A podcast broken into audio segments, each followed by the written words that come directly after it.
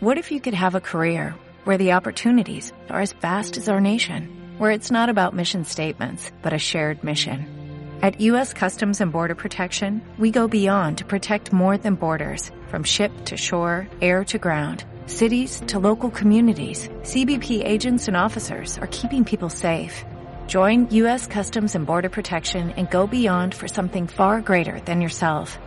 Learn more at cbp.gov/careers. Aquí te lo contamos. Buenos días España. Buenos días. Y nosotros, como cada semana, vamos hasta Madrid, vamos a hablar con Almudena Gómez de Cecilia para hablar de cosas de dinerito. Almudena, ¿qué tal por Madrid? Buenos días. Hola, todo bien. Bueno, me imagino que estupendamente, eh, pero bueno, no estaréis muy contento porque parece que Sánchez no os quiere mucho, no os da dinero, no os da ni un euro. Nada de nada. Todo para Cataluña, que para eso le votan los presupuestos. Bueno, eh, así nos va con este gobierno. Bueno, hoy vamos a responder a las preguntas de, un oyente que nos hizo a través de Twitter sobre la banca. La pregunta er, es, eh, hombre, es muy genérica, pero yo creo que de ello podemos hablar un poquito esta mañana. ¿Cómo y cuándo surgen los bancos? Oye, es una pregunta que yo nunca me había hecho a mí mismo. ¿Cómo surgen los bancos? ¿De qué forma y cuándo? Pues mira, respondo a esta pregunta porque parece que sobre el sistema bancario hay bastante confusión en cuanto al sistema y en cuanto al negocio bancario y en cuanto a los bancos centrales. Entonces, esto lo voy a tratar como en dos partes. Esta sería la primera parte.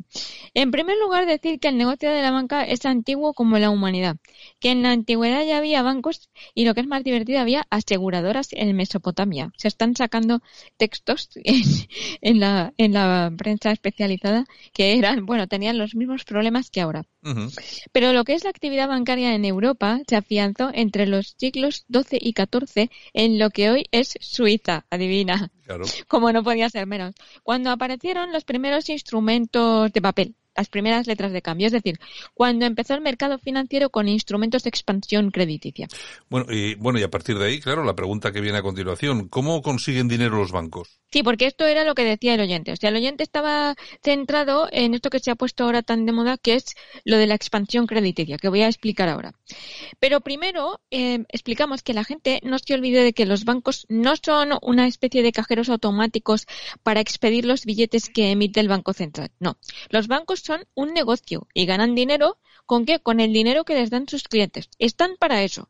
Por ejemplo, cobran comisiones, intereses de los préstamos que conceden, intermedian en los mercados de valores y del dinero que reciben, porque su materia prima es el dinero, no olvidemos. Reciben dinero de los clientes en depósito y de ese dinero no pueden disponer al 100%. Tienen que mantener una cosa que se llama la reserva, que está marcada por la ley y una pequeña proporción de esa reserva es la liquidez que se llama coeficiente de caja. ¿Que ¿Para qué sirve? Para atender a las retiradas de dinero de los clientes. El resto es lo que forma la materia prima de su negocio. Los depósitos, el dinero que pueden prestar a particulares, a empresas o que pueden invertir en mercados financieros. Oye, hay otra pregunta que también se hacen muchas personas y en este caso el oyente también se la hacía, ¿no? Era, ¿crean los bancos el dinero? Claro, porque este era como el centro de la curiosidad que tenía la gente.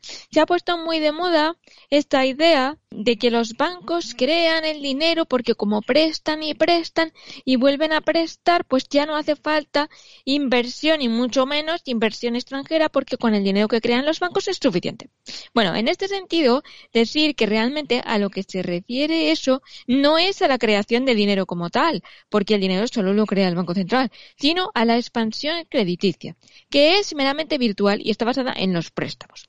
Suponte un cliente que tiene mil euros en el banco y pide 900 de préstamo a un interés para comprar mm, una lavadora cara.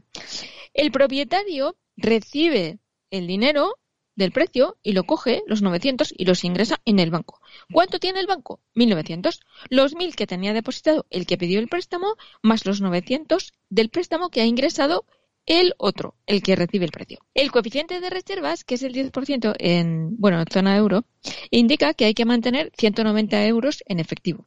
Entonces, solo podrá prestar 810 al nuevo cliente. De este modo, ¿qué pasa?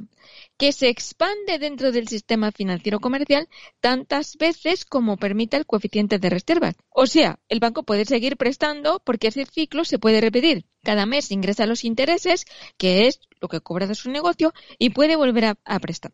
Pero en las inversiones y en los préstamos tiene que seguir las limitaciones legales que existen. Por eso, mm, esto no impide ni elimina ni la inversión extranjera ni los fondos de capital riesgo no bancarios. Bueno, o sea que la- a mí lo que me preocupa de lo que has dicho es, eh, claro, si, mm, eh, si mañana nos vamos todos al banco por nuestro dinero, eh, no está, ¿no? No, no está. Todo Claro. el dinero no está. Claro, no está, no está. Claro, es un tema. Bueno, a ver si un día retomamos este, este asunto y también y hablamos de ello, que es, yo creo que es interesante, Almudena.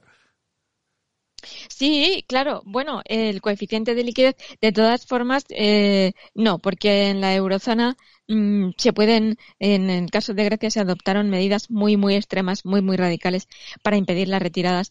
Pero eh, no, si hace falta liquidez, se, se abriría la mano. O sea, te- eh, se aportaría liquidez en euro. No, el euro no se va a quedar nunca sin liquidez. Bueno, bueno, pues nada, pues si te parece, seguimos con el tema la semana que viene. ¿De acuerdo, Almudena? Vale, muy bien. Venga, chao, hasta la semana que viene. Hasta luego. Aquí te lo contamos. Buenos días España. Buenos días. O'Reilly Auto Parts puede ayudarte a encontrar un taller mecánico cerca de ti. Para más información, llama a tu tienda O'Reilly Auto Parts o visita oreillyauto.com. oh, oh, O'Reilly